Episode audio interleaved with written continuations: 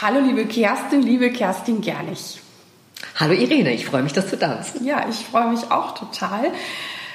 Ich sage ein paar ganz kurze Worte, aber du wirst dich ja gleich selber kurz vorstellen. Und zwar, wir kennen uns schon sehr, sehr, sehr, sehr, sehr, sehr lange, sogar aus einer Zeit, als wir beide mal in Düsseldorf gewohnt haben. Wir kennen uns privat sehr gut. Und ich hatte auch das Vergnügen, dass du in deiner früheren Position, über die du nachher vielleicht auch kurz was sagen wirst, ähm, auch ähm, die CD von Stabat Mater mit gefördert hast. Das fand ich ganz, ganz großartig.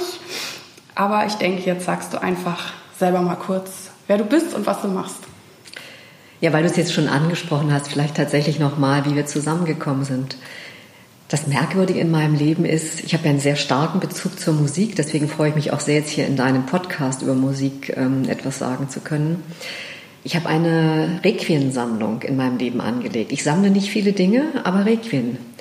Und äh, weil ich die Musik so gerne mag und habe in Düsseldorf in meiner Funktion als Geschäftsführerin des Kuratorium Deutsche Bestattungskultur mal eine große Tagung gemacht zum Thema Musiker et Memoria, Trauermusik durch die Jahrhunderte, die ich unter das Motto gestellt habe, Musik drückt aus, was nicht gesagt werden kann und worüber zu schweigen unmöglich ist.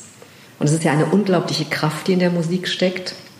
Und als du dich damals an die Stiftung Homatia gewandt hast, für die ich ja auch verantwortlich war, und ich gesehen habe, dass du eben einen Starbuck Martha aufnehmen möchtest, war ich natürlich sofort Feuer und Flamme, weil du da meine private Leidenschaft und das, was ich auch beruflich gerade gemacht habe, so miteinander verbunden hast. Und das ist schön, dass es dieses Projekt jetzt heute gibt. Sowohl meine sechs CDs zur Trauermusik durch die Jahrhunderte als auch dein Starbuck Martha. Ja, vielen, vielen Dank. Genau. Und wie ging es dann weiter? Also du warst in Düsseldorf, aber jetzt bist du ja schon ziemlich lang in Berlin. Genau. Ich habe mich zehn Jahre lang intensiv mit Sepulkralkultur weltweit beschäftigt und da auch sehr spannende Projekte gemacht. Und nach zehn Jahren war aber meine wissenschaftliche Neugier an dem Thema erschöpft und ich wusste, dass was Neues kommen muss.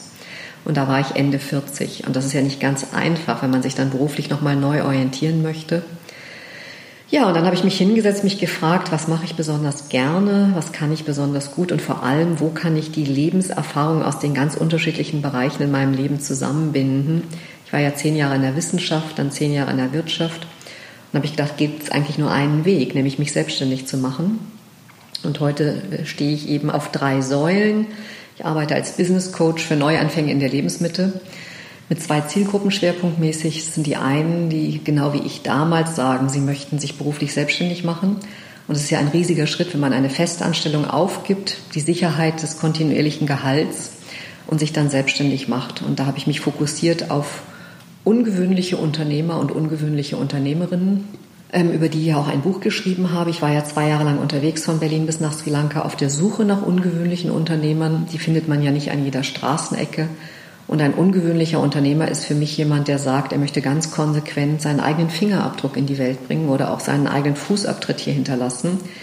Der eine Idee hat, eben nicht den x-ten Copyshop oder den x-ten Coffeeshop aufzumachen, sondern eine Idee hat, die neue Märkte schafft oder alte Märkte revolutioniert. Die zweite Säule ist, dass ich als Autorin unterwegs bin, also nicht nur mit dem Buch, sondern auch als Bloggerin und da über Themen wie eben New Work oder auch mentale Erfolgsstrategien ähm, blogge. Und die dritte Säule ist, dass ich als Speakerin auf Bühnen unterwegs bin, wo ich Vorträge halte über ungewöhnliche Unternehmer. Einfach gewagt, was man eben heute machen kann. Das ist das, wie ich heute am Markt unterwegs bin. Und das macht sehr viel Freude. Vielen, vielen Dank. Jetzt kommen wir doch gleich mal zu der Musikwelt. Also ich habe dich ja zu einem besonderen Thema eingeladen, was mir sehr am Herzen liegt und wo ich auch weiß, dass das viele Menschen und natürlich auch meine Hörer, also auch Musiker und Musikerinnen, sehr beschäftigt. Das ist das Thema des Scheiterns. Es ist allerdings so, dass in unserer Musikwelt, vor allem in der klassischen, wird darüber nicht gesprochen. Wir sind alle toll und schön und alles klappt. Also es scheint mir zumindest in der Musikwelt immer noch ein großes Tabu zu sein, dass da jemand offenlegt, dass etwas nicht geklappt hat oder wo es vielleicht besonders schwierig war oder wo die Person tatsächlich gescheitert ist. Ich weiß aber auch, dass es in, in vielen Berufen anders ist. Da wird viel offen damit umgegangen. Warum glaubst du, ist das in der klassischen Musikwelt noch so, dass wir darüber nicht sprechen? Irene, ich würde eher die Frage zurückstellen, in welchen Branchen spricht man eigentlich offen über das Scheitern? Ich glaube, wir haben grundsätzlich ein Problem in unserer ganzen Kultur, wie wir mit Fehlern umgehen. Ich kenne eigentlich nur eine einzige Institution, wo offen mit dem Thema Scheitern umgegangen wird, nämlich die Fuck Up Night. Mhm. Und ich habe auch vor wenigen Wochen einen Vortrag bei der Fuck Up Night über mein eigenes Scheitern gehalten. Und das ist ja eine weltweite Organisation mit der Fuck Up Night, die gegründet worden ist, ich glaube in Mexiko, damit Unternehmer endlich anfangen, über ihr Scheitern zu sprechen, weil das Scheitern zu jeder interessanten Unternehmung fast intrinsisch dazugehört. Das ist ja, wenn man ein Unternehmen aufbaut, ein bisschen so wie ein Kind, was laufen lernt. Und wir alle waren mal Babys und wir alle haben mal laufen gelernt und wir alle sind erstmal ziemlich oft wieder hingefallen bevor wir denn dann kerzengerade auf zwei Beinen äh, laufen konnten. Insofern gehört das Hinfallen dazu. Aber so wie das Hinfallen dazu gehört, gehört auch dazu, zu sagen, Staub abschütteln, aufstehen, Krone richten, weiterlaufen. Und wir haben in Deutschland leider keine Kultur, wie wir Menschen eine zweite Chance geben, wenn sie mal gescheitert sind. Also insbesondere natürlich bei den Banken. Wer mal eine Insolvenz hingelegt hat, hat es einfach extrem schwer. Und ich höre das auch ganz häufig von Journalisten, die mich interviewen, die dann sagen, ja, ach, der Schritt in die Selbstständigkeit, da scheitern ja neun von zehn. Das ist eine falsche Statistik. Ich selber bin auch, wenn man so will, gescheitert. Ich habe erstmal eine Agentur für Kommunikationsgestaltung gegründet, habe das ein Jahr lang durchgezogen. Das war eine reine Kopfgeburt. Habe da irre viel Geld versenkt mit Flyer, Visitenkarte, Website, äh, Messestand, das ganze volle Programm, um nach einem Jahr festzustellen, da ist keine Energie drin. Und dann habe ich mich ja nochmal hingesetzt, mich gefragt, was will ich wirklich, was kann ich gut und wo wäre bei mir eine große Freude mit verbunden. Und das machen ganz viele Selbstständige. Sie starten mit irgendwas, merken dann, das knirscht irgendwie, das ist noch nicht rund und lernen dann aber daraus. Und das ist eben das Entscheidende, tatsächlich zu sagen, was lerne ich aus meinen Fehlern, aus Scheitern, aus Problemen, mit denen ich eben nicht so klar gekommen bin und die interessante Frage ist natürlich, warum sprechen Menschen nicht über das Scheitern? Und ich glaube, das hängt mit unserer Fehlerkultur zusammen. Ich war ja nun in meinem ersten Leben Studienrätin am Gymnasium und was macht man da? Man korrigiert mit einem Rotstift. Da könnte man auch ganz anders mit umgehen. Man könnte mit einem Grünstift die 85 oder 95 Prozent, die richtig sind, anmarkern. Mhm. Dann würde nämlich das, was nicht richtig ist, eine ganz andere Dimension bekommen, als wenn man nur auf die Fehler fokussiert. Und ich glaube, dieser Fehlerfokus hat dazu beigetragen, dass sich die Menschen eben nicht wagen, über Schwierigkeiten zu sprechen. Und wir müssen darüber sprechen. Und deswegen habe ich auch deine Einladung, darüber zu sprechen, sehr gerne angenommen. Also mir fällt ja auf, weil ich mich ja auch mit Unternehmern und Coaches auch etwas auskenne, dass dort halt, also ich kenne einige, die damit eben viel offener umgehen oder es ist dann auch so ein bisschen Teil der Erfolgsstory oder natürlich ermutigt das dann vielleicht auch, ähm, sage ich, Klienten, die sagen, ach guck, die war auch mal da und jetzt mhm. ist sie da. Mhm. Und wenn die oder der das geschafft hat, dann kann ich das auch schaffen. Und das sehe ich halt in der Musikwelt bislang gar nicht. Und das wirst du jetzt ändern, Irene, mit deinem Podcast. Ja, und du hast hoffentlich noch was Gutes dazu zu sagen. Ich hoffe. Hast du denn noch für die Musikwelt da was zu sagen, was da vielleicht nochmal noch mal anders ist als jetzt für, für, für alle anderen, für die es auch schon schwierig genug ist, über das Scheitern zu reden? Ein Musiker gehört ja zur Kreativökonomie dazu und ich habe ja schwerpunktmäßig auch mit der Kreativökonomie zu tun. Also das sind ja ganz schwierige Wege, insofern es eben nicht diese klassischen Wege sind. Als ich nach dem Abitur gestartet bin, haben meine Eltern zu mir gesagt, mach was Sicheres. Mhm. So, und wer Musiker werden möchte, kann was Sicheres machen, wenn er Musiklehrer wird, wenn er Musikprofessor wird, wenn er Musiker in einem Orchester wird, wenn er Dirigent wird oder Pianist wird sind das schon ziemlich ambitionierte Wege, ziemlich. Und wenn er Solomusiker werden möchte, ist es auch ein extrem ambitionierter Weg. So, und da muss man einfach sehen, entscheidend ist, ich coache ja nach dem Prinzip der Walnuss, das extrem faszinierend ist, dass in so einer kleinen Walnuss das Potenzial für einen 30 Meter hohen bis zu 150 Jahre alten Baum steckt. Und mit uns ist es ja ähnlich. Wir waren mal Ei und Spermien, winzig klein und darin steckt das Potenzial halt für einen bis zu zwei Meter großen, bis zu 100 Jahre alten Menschen. Ja, und bei dir sieht man das ja. Du hast ja ganz früh schon diese Ambition gehabt, Musikerin werden zu wollen. Und jetzt ist immer die Frage, wie weit wird man dabei unterstützt? Und das ist ganz entscheidend. Also es gibt ein Buch, das heißt How Women Rise. Wir alle brauchen Netzwerke. Wir brauchen gute Netzwerke. Und wir Frauen haben noch eine ganz junge Geschichte, was Netzwerke angeht. Und deswegen ist es gut, so etwas aufzubauen. Ich habe mein eigenes Netzwerk der ungewöhnlichen Unternehmer aufgebaut und da ist eine Wahnsinnsenergie drin, wenn diese Menschen aufeinander stoßen. Das ist der erste Tipp, den ich jedem Musiker mit auf den Weg gebe. Sucht euch Netzwerke und zwar die richtigen Netzwerke, wo ihr Unterstützung bekommt. Wo man sofort die Finger von lassen muss, ist, wenn irgendwelche Leute einem versuchen einzureden, ach, mit der Musik kann man ja kein Geld verdienen und Musiker sind ja arme Schlucker. Das sind ja alles Glaubenssätze. Das sind ja mhm. alles Glaubenssätze. Wenn wir da rausgucken, orientiert euch immer an den erfolgreichen Musikern und fragt euch, was haben die gemacht, um erfolgreich mhm. zu werden? Ich bin jetzt nicht so in der Musikszene drin wie du, aber ich verfolge sie ein bisschen, weil ich eben neben den Requien auch Akkordeonmusik sammle. Ich spiele ja selber Akkordeon und gehe einmal im Jahr immer zur Akkordeonale von Zerweis Hahnen, einem unglaublich charmanten, tollen Musiker und Niederländer, der einmal im Jahr Akkordeonspieler aus der ganzen Welt zusammenholt, und zwar richtig großartige Akkordeonspieler, die selber komponieren, die brillant improvisieren können, die üben dann nur wenige Tage zusammen und treten dann auf. Und jedes Jahr sind das andere Akkordeonspieler. Das heißt, da sind dann Leute aus Russland, Bali, ähm, China, sonst wo. Und es ist Wahnsinn, wenn man eben dieses kulturelle Vielvölkergemisch hat mit natürlich auch ganz anderen Musiktraditionen. Und Weltmusik ist einfach was Großartiges, da entwickelt sich ganz viel. Und das sind einfach Chancen, die ich sehe bei Musikern, dass sie ja nicht als Solo-Sängerin oder Solo-Musiker unterwegs sein müssen, sondern sie können sich in Quartetten, in Trios, in sowas wie einer Akkordeonale im Orchester. Es gibt so viele Wege. Und entscheidend ist, sich, das sage ich zu meinen Coaching-Klienten immer, wenn sie kommen, fragt euch nicht mehr, ob ihr etwas schaffen könnt. Frag dich nicht, ob du eine brillante Musikerkarriere hinlegst. In dem Ob steckt keine Energie drin frage dich ausschließlich, was muss ich tun, um eine brillante Musikerkarriere hinzulegen. Denn es gibt immer Wege und wenn man, und da gehört wieder das Scheitern mit dazu, natürlich wird nicht alles rundlaufen. Auf, bei ambitionierten Wegen gibt es Herausforderungen, gibt es Probleme, passt was nicht, aber das ist der Lackmustest, wie weit man etwas wirklich will. Du hast es ja selber auch erlebt. Und dann sich zu fragen, entweder was kann ich daraus lernen, was kann ich aus eigener Kraft und wo brauche ich Unterstützung? Es ist ganz entscheidend, sich nicht zu fein zu sein, sich Unterstützung zu holen. Die beste Investition ist eine Investition in sich selbst, mit den richtigen Leuten zusammenzuarbeiten, um das Know-how zu bekommen, was einen schnell wachsen lässt.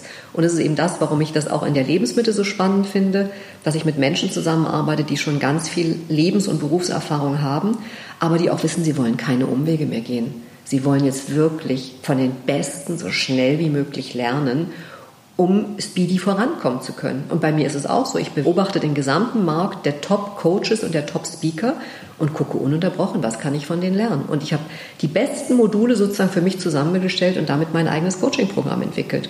Und das können Musiker auch so für sich machen.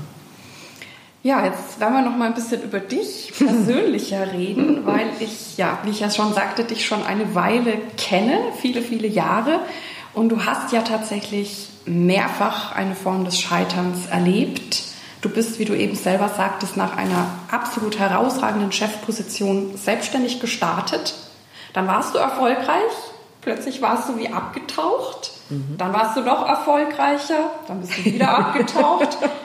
Und beim letzten Auftauchen ist mir dann aufgefallen, dass du unglaublich offen, also auch in den sozialen Medien, in deinen Newslettern, was es da so Schönes gibt, über dieses Scheitern gesprochen hast. Und das hat einen richtigen Run ausgelöst, diese Offenheit. Also im Moment habe ich das Gefühl, äh, du wirst wie überrollt von Klienten, Anfragen, Aufmerksamkeit. Also eigentlich dieses Reden über das Scheitern hat dich vielleicht erfolgreicher denn je gemacht? Oder wie siehst du das selber?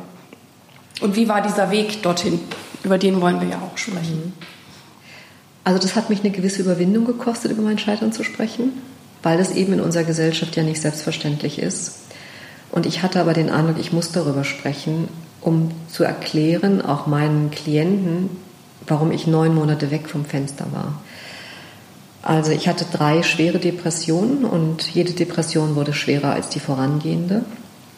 Und es gibt ja diesen schönen Satz, das Leben gibt uns allen Aufgaben und immer wieder die gleichen, bis wir eine andere Antwort darauf finden. Und ähm, ich glaube, wenn man über das Scheitern spricht, wird man sehr nahbar für andere Menschen, weil sie sehen, jemand anders, der struggelt auch mit Problemen. Bei jemandem anderen läuft das auch nicht alles so straight und so geradlinig. Das war ja auch einer der Gründe, warum ich damals bei der Auswahl meiner ungewöhnlichen Unternehmer für mein Buch mich nicht auf die super erfolgreichen gestürzt habe, wo man dann immer ex post so eine Success Story erzählen kann, sondern die nach Menschen Ausschau gehalten haben, die tatsächlich aus eigener Kraft eine Festanstellung gekündigt haben, dann eine interessante, gute, spannende eigene Geschäftsidee entwickelt haben und die aus eigener Kraft umgesetzt haben. Und das war ja mein eigener Weg und dabei unterstütze ich ja Menschen heute auch.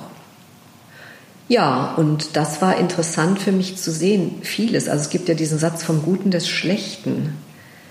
Und das Gute an diesen fürchterlichen Erfahrungen war zu sehen, dass es mir tatsächlich gelungen ist, innerhalb der letzten sieben Jahre eine Netzidentität aufzubauen. Und das merkst du ja eigentlich erst, wenn du mal weg warst.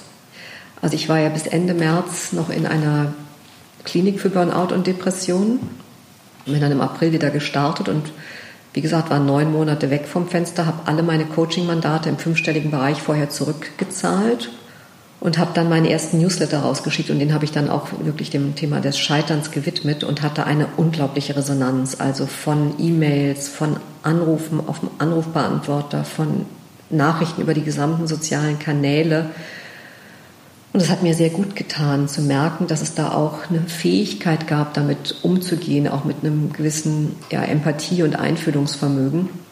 Und dann war ich bei der ersten Tagung mit 1000 Leuten bei der Elopage-Konferenz und das war für mich ziemlich überwältigend, wie viele Menschen auf mich zugekommen sind. Die, die mich kannten, haben gesagt, Kerstin, wie schön, dass du wieder da bist. Mhm.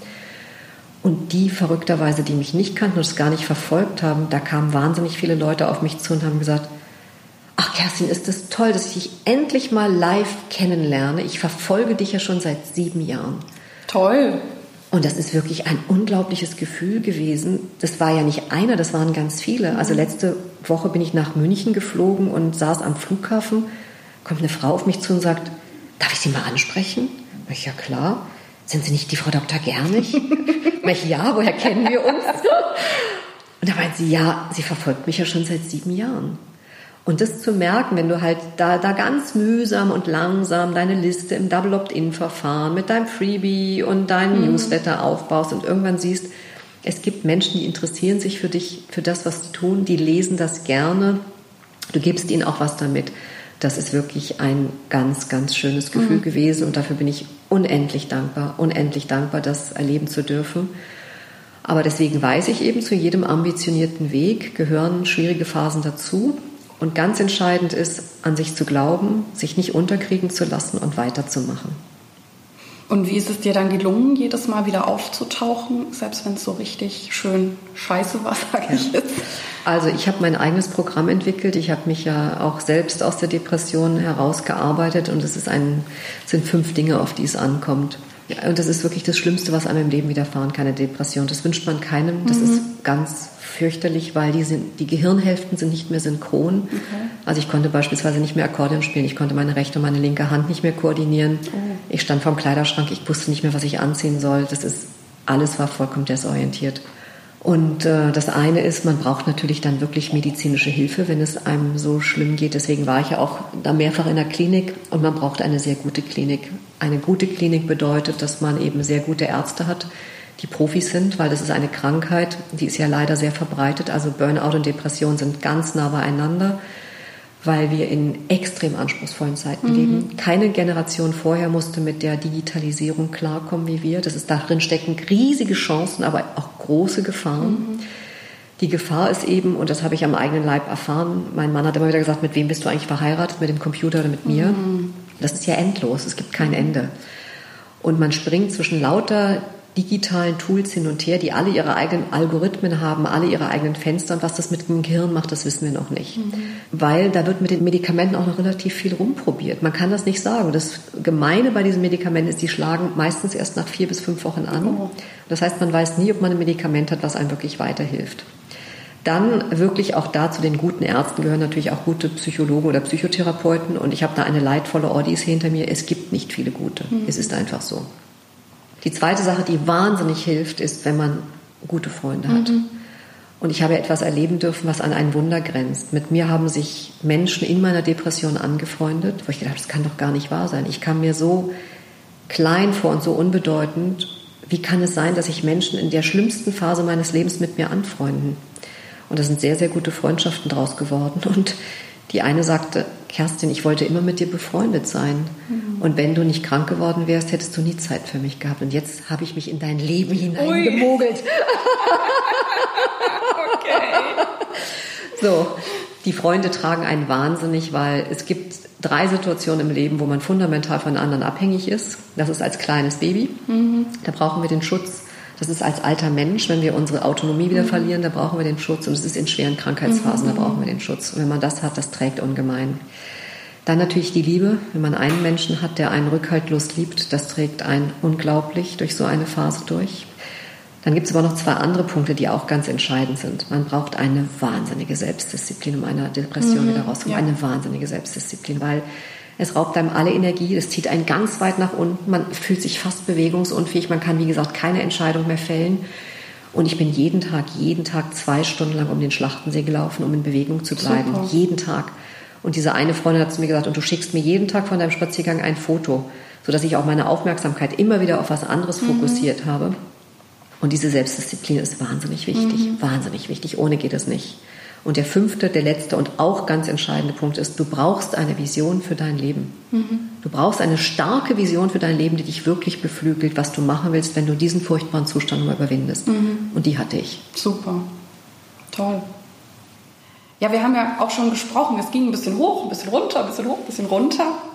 Was wirst du jetzt anders machen, damit das stabiler und kontinuierlich erfolgreich bleibt in deinem Leben? Oder strebst du das überhaupt an? das ist eine sehr gute Frage, Irene, die wird mir häufiger gestellt. Also das gehörte zu den schönen Momenten, als ich dann ähm, über meinen ersten Newsletter da meine Inspirationen über mein Scheitern rausgeschickt habe, dass ich von einer sehr netten Freundin aus Düsseldorf eine Fortbildung zugeschickt bekommen habe zum Shinrin Yoku Waldbaden Burnout Prophylaxe Coach. Und diese Ausbildung habe ich gemacht. Mhm. Ich habe gedacht, das ist ein Wink des Himmels. Hier soll jetzt etwas Neues in mein Leben rein. Und damit schlage ich sozusagen zwei Fliegen mit einer Klappe. Auf der einen Seite habe ich Rituale, die mir selber helfen, mhm. wirklich Ressourcen zu stärken, Resilienzfähigkeit zu stärken. Und auf der anderen Seite biete ich das aber Menschen an, die eben Burnout gefährdet sind. Und das ist für mich auch etwas, mein Leben ist wirklich magisch geworden. Ich habe den Eindruck, es ist, als wenn ich durch so eine Schallmauer durchgestoßen wäre. Mhm. Im Rahmen der Ausbildung ähm, musste ich auch als Prüfung meinen ersten Workshop machen. Ich gebe ja so werde was du kannst Power Workshops und da war eine Frau drin, die sagte, Kerstin, ich habe auf deiner Website gesehen, du machst ja auch Shinrin Yoku Waldbaden. Also Shinrin Yoku ist der japanische Begriff für Waldbaden. Das hat da schon eine längere Tradition, weil die Japaner auch unter einem wahnsinnigen Stress ja, arbeiten. Ja. Und man weiß einfach, in der Natur regeneriert der Mensch mhm. am besten, weil wir kommen aus der Natur, wir gehen wieder in die Natur ein, wir sind ein Teil der Natur und wir sind Natur. So, und wenn man sich das bewusst macht, was für unglaubliche regenerative Kräfte in der Natur stecken, kann man sie für sich nutzen. Ja, und als diese Frau ähm, in meinem Werde, was du kannst, Power Workshop, die wollte sich gerade damit selbstständig machen, ausschließlich Shinrin Yoku Waldbaden anzubieten und ich unterstütze ja sehr gerne Unternehmer und Unternehmerinnen dabei, eben sehr schnell erfolgreich zu werden. Wenn dir das hilft, können wir gerne den ersten Workshop zusammen machen. Und dann haben wir den konzipiert und der ist ganz toll geworden mit mhm. wahnsinnigen Ritualen. Und ähm, der sollte am Freitag stattfinden. Und am Montag habe ich gedacht, das wird jetzt langsam mal Zeit, den zu bewerben, damit auch jemand von der Welt da draußen erfährt, dass der stattfindet. Und ich habe ja, ich mache ja online, offline Marketing, Strategieberatung und dann habe ich den am Montag ausgeschrieben über sämtliche meiner Kanäle und am Mittwoch war der ausgebucht. Es war ein kleiner Workshop nur mit zwölf mhm. Teilnehmern, aber es war trotzdem phänomenal zu sehen, mhm. Was für eine Resonanz dieses Thema gerade hat. Und die Menschen kamen aus Hamburg, München, Düsseldorf, die kamen angeflogen dafür, um das hier mit uns im, hier in Hermsdorf zu machen. Der startet ja bei mir hier auf dem Grundstück und dann geht er eben weiter da in diesen wunderbaren, ähm, in dieses wunderbare Ried runter, in dieses Naturareal. Und das ist etwas, was ich jetzt bewusst mache, tatsächlich darauf zu achten, was stärkt meine Ressourcen. Mhm. Und das muss jeder Mensch, der unter Stress steht und ambitionierte Projekte hat, er braucht Kraftquellen. Mhm. Eine Kraftquelle ist die Musik. Mhm. Morgens, ich schlafe relativ wenig. Ähm, ich stehe sehr früh auf, also oft schon zwischen fünf und sechs. Und mhm. zwischen sechs und zehn ist meine heilige Zeit. Da kommt außer meinem Akkordeonlehrer niemand an mich ran. Mhm. Und da mache ich dann eben Dinge wie Yoga, Meditation, Akkordeon spielen, Gartenarbeit, Schreiben, Dinge, die mir gut tun. Mhm. Und solche Auszeiten muss man sich ritualisiert in seinen Alltag ja, einbauen. Das glaube ich auch, ja. Das ist ganz wichtig. Bei diesem Shinrin-Yoku Waldbadenkurs vermittle ich halt Techniken, die dauern teilweise nur drei Minuten. Wenn mhm. du die mhm. aber dreimal am Tag machst, kriegst du schon einen unglaublichen Kraftgewinn. Beispielsweise Atemübungen aus dem mhm. Yoga und die vermittle ich halt. Super, super. Ganz toller Hinweis. Wenn wir nochmal über das Scheitern sprechen, was ist daran auch noch schwer? Ist es auch diese, diese Angst vor Veränderung oder ist es auch immer wieder dieses, ach, ich könnte ja was falsch machen? Hängt das da auch noch mit drin? Ich meine, davor haben wir ja eben auch immer Angst, mhm. aber mhm. Ähm, wir wissen ja auch, wenn ich mich nicht entscheide, entscheide ich mich ja auch, weil dann können andere mit mir entscheiden. Also das ist ja nicht also, ganz zu Ende gedacht. Das erlebe ich ja in meiner Coaching-Praxis eigentlich tagtäglich, mit wie vielen Ängsten Menschen unterwegs sind. Und Ängste sind was ganz Normales und was Natürliches und das gehört auch dazu. Und ich bin sicher, wenn wir in einer Gesellschaft leben würden, wo wir alle viel offener über unsere Ängste sprechen würden, wären wir in einer viel besseren mhm. Gesellschaft mhm. unterwegs. Angst hat ja eine ganz zentrale Funktion, eigentlich eine positive. Sie soll uns schützen, Dinge zu machen, wo wir ins Risiko gehen und uns vor Lebensgefahr beschützen. Mhm. Und wir alle sind in drei Zonen unterwegs. Wir beide sind jetzt gerade in der Komfortzone. Wir sitzen hier ganz gemütlich, wir haben einen Tee vor uns stehen, mhm. wir fühlen uns nicht bedroht, wir mögen uns, äh, das ist eine gute Temperatur, wir sind satt, alles prima. So, in dieser Zone fühlen sich alle Menschen wohl. Danach kommt die Risikozone. Und wer etwas Ambitioniertes vorhat, muss den Mut haben, ins kalkulierte Risiko zu gehen. Wer nichts wagt, der nichts gewinnt. Mhm, wir mhm. kommen, wir entwickeln uns nur weiter, wenn wir immer mal wieder die Komfortzone verlassen und etwas Neues ausprobieren. Und alles Neue macht tendenziell Angst, weil wir es nicht einschätzen können. So, und nach der Risikozone kommt die Panikzone. Mhm. Und die ist auf jeden Fall zu vermeiden. Und ich weiß, wovon ich spreche. Denn ich war in meinem Leben schon ein paar Mal in der Panikzone. Ich bin ein klassischer Risikozonenbewohner. Ich bin sehr mutig. Ich mache sehr viel. Und wie du weißt, habe ich ja unter anderem eine Ausbildung als Paragliding-Pilotin. Mhm. Und da bin ich eben einmal, weil der Lehrer dachte, er könnte mir das zutrauen. Da gibt es unterschiedliche Windverhältnisse, hat mich noch rausgeschickt. Und da hatte ich aber noch nicht meine Ausbildung abgeschlossen und ich machte ein Abstiegsmanöver und stieg und stieg und stieg. Also eigentlich was Wundervolles, weil nichts möchte ein Paraglider lieber, als in eine Thermik zu kommen und zu steigen. Mhm. Wenn du aber ein Abstiegsmanöver machst und dann die Berge, die schneebedeckten Berge sich entfernen siehst von oben, dann ist das echt nicht mehr lustig. Mhm. Und da bin ich in eine totale Panik geraten. So. Mhm. Das ist nur ein Beispiel. Mhm. Das fühlt sich ganz furchtbar an und da will man nicht rein. Deswegen sage ich, ist ganz entscheidend, ins kalkulierte Risiko zu gehen. Und was erlebe ich, wenn bei Menschen eben, die jetzt eine Stelle kündigen, um was Neues zu machen? Die sind hier, sagen wir mal, hier ist A, das sind die, und die wollen dahin und das B. Und dann sage ich, dazwischen ist ein Fluss, ein reißender, ganz gefährlicher Fluss, vielleicht sogar mit Krokodilen drin. Also all das, wovor wir Angst haben. Wir haben Angst, dass es uns nicht gelingt. Wir haben Angst, dass wir kein Geld mehr verdienen. Wir haben Angst, dass wir total abstürzen. Wir haben vielleicht auch Angst davor, dass sich andere über uns lustig mal sagen, ich habe es ja immer gewusst, dass du das nicht kannst, dass du zu alt bist, dass du keine Ahnung hast, was auch immer. Fühlt sich alles fürchterlich an. Und deshalb ist ganz entscheidend, und das mache ich eben als Coach, wenn ich die Menschen begleite, erstmal genau zu bestimmen, was ist denn B. Du brauchst eine ganz klare Vision, wo du hin willst. Und die Menschen auf unserer Welt, die sich tatsächlich ganz klar überlegen, wo sie hinwollen, die kommen in die Hinzu-Energie. Und das ist eine ganz starke Energie. Mhm. Also die meisten Menschen sind ja weg von Energie. Wissen, sie wollen den blöden Chef nicht, sie wollen den blöden Stimmt, Gatten nicht, ja. sie wollen den blöden Kollegen nicht. Sie wissen ganz genau, was sie alles nicht wollen. Da sind die Leute gut drin. Da kennst du Jammerarien ohne Ende. Mhm. Das ist aber keine fruchtbare Energie sondern dann zu überlegen, okay, wenn ich das nicht will, was will ich denn stattdessen? Und in der Hinzu-Energie steckt eine ganz große Kraft, weil unser Unterbewusstsein eigentlich nichts anderes macht, als uns permanent dabei zu unterstützen, unsere Träume und Visionen umzusetzen. Dafür müssen die aber in Bilder gefasst werden, weil unser Unterbewusstsein denkt in Bildern. Wenn ich jetzt zu dir sage, Irene, denke jetzt nicht an einen weißen Elefanten, kannst du nicht anders, als diesen weißen Elefanten vor dir zu sehen, weil unser Gehirn in Bildern mhm. denkt. Und da steckt eine Magie drin. Deswegen mache ich auch eine Visionscollage mit meinen Coaching-Klienten. Wenn du dieses Bild hast, wo du hinwegst, findet dein Unterbewusstsein Wege, mhm. um das zu realisieren. So, wenn du das, den weißt, was B ist, wo du hin willst, dann baut man eine Brücke über diesen reißenden Fluss mit den Ungeheuern da unten drin. Und diese Brücke ist ein Schritt-für-Schritt-Plan, wo man ganz konkret weiß, was muss ich denn in welcher Reihenfolge machen. Weil das ist das Fatale, wer sich heute selbstständig macht, dem steht ja alles zur Verfügung. Es ist alles da, was wir mhm. brauchen, alles. Das weißt du durchs Theta Healing, das mhm. weiß ich durchs mhm. Coaching, es ist alles da. Wir müssen damit nur in Resonanz gehen. So, was aber passiert ist, dass die Leute anfangen im Internet zu suchen, dann sind sie nicht mehr bei sich, sondern sie gucken von außen auf sich. Dann sind sie komplett verwirrt, weil wir haben eine solche Fülle an Dingen, die wir machen können. Und deswegen habe ich dieses Coaching-Programm, Startup-Coaching-Paket für Neuanfänge designt, wo du genau weißt, in welcher Reihenfolge du was machen musst. Erst ein Stärkenprofil, dann eine Visionscollage, dann eine Geschäftsmodellentwicklung mit einem Proof of Concept, um zu wissen, dass das auch am Markt wirklich Bestand hat.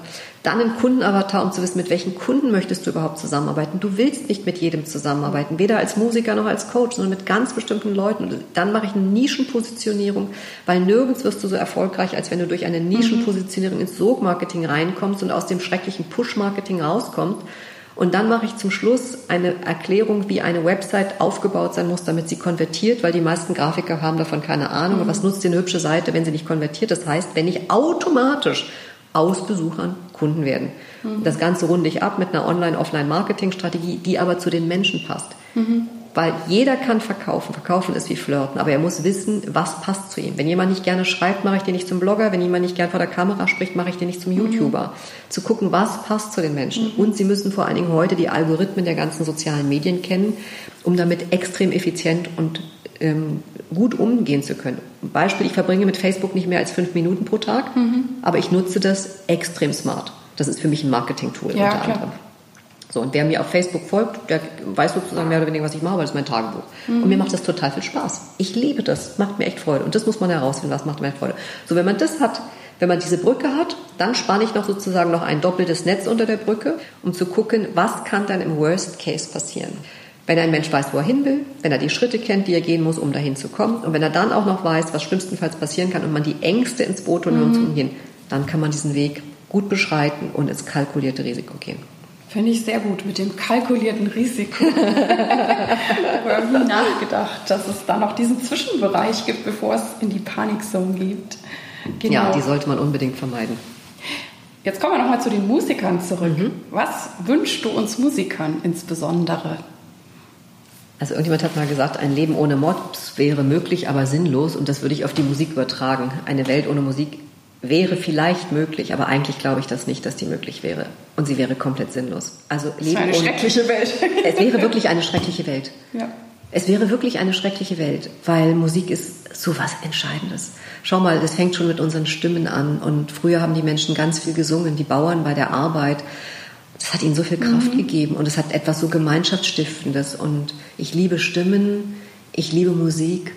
Und Musiker ganz entscheidend ist, Glaubt an euch, glaubt an die wahnsinnige Kraft, die in der Musik steckt und dass ihr die Welt wirklich zu einem wundervollen Ort macht und Menschen miteinander verbindet und einen ganz wichtigen Beruf habt, der nicht wegzudenken ist. Hm. Sehr schön. Gibt es noch etwas, was du der Musikwelt wünscht mit all ihren Facetten? Ja, ähm, also ich liebe ja Weltmusik und was ich ganz wichtig finde eben für Musiker ist zu sehen, nicht irgendeinem Glaubenssatz anzuhaften, mit Musik könne man kein Geld verdienen. Mhm. Das ist wirklich ein Glaubenssatz. Und Glaubenssätze gehören aufgelöst, die gehören weg, weil die negative Energie rauben. Äh, negative Energie bringen und positive Energie rauben. So, und dann wirklich hinzuschauen als Musiker, was muss ich denn tun, um ein erfolgreicher Musiker zu werden? Mhm. Du hast es ja bewiesen, Irene, mit dem, was du machst. Ich finde das extrem spannend, dass du auf der einen Seite mit der klassischen Musik unterwegs bist auf der anderen Seite mit der neuen Musik und dich dann noch, genau wie ich auch, mutig und ohne Berührungsängste den neuen Techniken gestellt hast. Mhm. Seien es die sozialen Medien mit den Bloggen, sei es das Podcasten. Das sind die Wahnsinnschancen, die wir heute haben. Und die Zeiten waren noch nie so gut wie heute, sich erfolgreich selbstständig zu machen, weil wir innerhalb kürzester Zeit Reichweite aufbauen mhm, können. Das stimmt. Also es gibt drei Dinge, warum ein Mensch nicht erfolgreich wird als Selbstständiger. Entweder er bietet ein, eine Dienstleistung oder ein Angebot an, was niemand braucht und niemand will. Deswegen Proof of Concept. Dann mhm. sollte er wirklich ernsthaft nochmal drüber nachdenken mhm. und das verändern. So, und das kann man mit einem Proof of Concept checken. Zweitens, entweder dann hat er ein gutes Produkt oder eine gute Dienstleistung, wie eben irgendwas aus dem Musikbereich, aber er wird damit nicht sichtbar. Mhm. Das ist häufig ein Kernproblem von Menschen, Stimmt. dass sie die Methoden nicht beherrschen, wie sie sichtbar werden. So, und das habe ich mir wirklich sehr mühevoll auch in den letzten sieben Jahren alles aufgebaut und das vermittle ich heute im Speedtempo. Meine Coaching-Klienten kriegen alles von mir, alles. Ich lasse sie hinter die Kulissen blicken, ich verrate denen meine Erfolgsgeheimnisse, weil meine eigene Vision ist, dass auf dieser Welt, solange ich noch lebe, so viele Menschen wie möglich extrem erfolgreich mit ihrer Selbstständigkeit mhm. werden. Ich möchte, dass niemand mehr abhängig ist von irgendwelchen Chefs, die ihnen keine Wertschätzung geben oder wo sie sich nicht wohlfühlen mhm. oder wo sie sich nicht entfalten können, sondern ich möchte, dass, ich glaube, unsere ganze Conditio Humana ist die Selbstständigkeit. Das ist nicht das Angestellten-Dasein. Dass wir 90 Prozent Angestellte und nur 10 Prozent Selbstständige haben, das ist nicht normal. Das ist ein Irrweg, den die Welt gegangen ist. Das war noch bis ins 18. Jahrhundert anders. Es kam durch die Industrialisierung mhm. erst, ja, dass wir diese Heere an Angestellten ausgebildet mhm, haben. Stimmt. Und es entspricht unserer Natur überhaupt okay. nicht. So, und da möchte ich zurückführen. Und das dritte, der dritte Punkt, also du hast ein, ein tolles Angebot, du wirst damit auch sichtbar, aber das dritte, was man lernen muss, ist, verkaufen zu können. Und da haben genauso wie viele Menschen über das Scheitern nicht sprechen, ganz viele Deutsche echten Sparen im Kopf, dass sie verkaufen Igitt-Igitt finden. Mhm. Nein, verkaufen ist wie Flirten. Wir verkaufen uns permanent, wir verkaufen alles. Und einfach zu sehen, wir haben ein Angebot, was etwas Schönes ist, was wir in, der Welt, in die Welt bringen wollen. Und zwei Sachen sind entscheidend. Entweder du erfüllst einen starken Wunsch eines Menschen oder du löst ein Problem eines Menschen. Mhm. Beides ist extrem wertvoll. Und das gilt es auf der Website und wo auch immer zu zeigen, welches Problem du löst oder welchen Wunsch du erfüllst. Mhm. Und Musik ist natürlich ganz klar hat beide Komponenten. Es gibt tatsächlich auch, du kannst ja mit Musik heilen. Ja, klar. Also ich werde selber jetzt im Oktober eine faszinierende Reise in die Wüste machen, um einen Film wieder über einen ungewöhnlichen Unternehmer zu drehen, nämlich einen Klangkünstler. Mhm. Und der baut Instrumente, die genauso wie das Hanginstrument für mich Heilungsinstrumente mhm. sind. Mit denen kannst du Menschen sogar aus dem Koma holen. Mhm. Und das zeigt die wahnsinnige Stärke und Kraft der Musik. Mhm. Wenn du Menschen aus dem Koma holen kannst, die danach sagen, als ich diese Töne gehört habe, wusste ich, ich kann noch mal zurück. Das ist doch unglaublich, oder? Und deswegen, Musiker, ihr werdet ganz dringend gebraucht an allen ich Ecken denke und Enden. Das auch. Egal ob als Straßenmusiker, als Orchestermusiker, als ähm, Quartettspieler oder was auch immer. Ja, genau, genau. Ja, wir sind jetzt schon bei der letzten Frage angekommen. Vielleicht fällt dir noch was ein, weil ich möchte von dir wissen, welchen Tipp möchtest du jungen Künstlern geben? Ja. Also werdet sichtbar. Und das könnt ihr beispielsweise hier in Berlin tun. Es gibt hier einen wunderbaren Salon Christofori. Ähm, das ist ein Pianosalon auch eines ungewöhnlichen Unternehmers, der auch als Quereinsteiger ähm, aus einer Festanstellung raus ist, etwas Neues gemacht hat. Der war eigentlich Arzt und hat dann angefangen, Flügel zu sammeln, weil das seine große Leidenschaft war und hat dann eine alte Fabrikhalle in einen Konzertsalon umfunktioniert und da finden traumhafte Konzerte statt. Fast täglich ist es der Wahnsinn. Da bewerben sich inzwischen Musiker aus aller Welt. Da können sie sich bewerben. Und sie können sich sogar bei mir bewerben in meinem Haus der ungewöhnlichen Unternehmer und Unternehmerinnen. Hier werden nämlich Hauskonzerte stattfinden. Ach, wie schön! Und es gibt ganz tolle Plattformen, wie, glaube ich, Sofakonzerte und ähnliches mehr. Da werde ich das auch ausschreiben, weil das ist ja hier nun prädestiniert. Da ja, oben die Bühne, ja hier so das Publikum. Platz, genau. und ich liebe Musik und ich liebe es, Musiker zu unterstützen und freue mich einfach über, auf jeden. Ich werde dann das Publikum organisieren und es wird natürlich auch eine Gage gezahlt mhm, werden. Toll. Also sucht euch alle Möglichkeiten, wo ihr auftreten könnt. Bühne schafft Bühne, das ist einfach mhm. so, wie bei mir beim Speaking und bei dir beim Speaking eben mhm. auch sichtbar werden damit, jede Chance nutzen, weitermachen, nicht aufgeben, an sich glauben, sich gute Kooperationspartner suchen, sich gute Netzwerke aufbauen und äh, dann die Welt mit der eigenen Musik bereichern. Und vielleicht sogar, es gibt ja immer so zwei Sachen. Man kann sich einerseits natürlich auf ein Orchester bewerben, um da angestellt zu werden. Man kann aber auch sein eigenes Quartett gründen. Das muss man halt einfach sehen, was ist man für ein Typus und wo ist mehr Kraft drin. Aber ich glaube, hier auf dieser Welt ist genügend Platz für jeden mit seinen mhm. Gaben. Und der erste Mensch, der an dich glauben muss, bist du selbst. Mhm. Und dann such dir noch einen zweiten, der auch an dich glaubt und dann ist da richtig viel Energie drin. Toll. Ja, vielen, vielen Dank. Wir werden natürlich alle Daten zu dir in Absprache noch in die Shownotes packen. Wahrscheinlich kriegst du dann ganz viele Zuschriften. Wäre wunderbar. Wäre wunderbar. Es darf hier ganz viel Musik in diesem Haus stattfinden. Und äh, ich sage vielen, vielen Dank für dieses großartige Interview, liebe Kerstin. Sehr gerne, Irene. Hat mir viel Freude mit dir gemacht.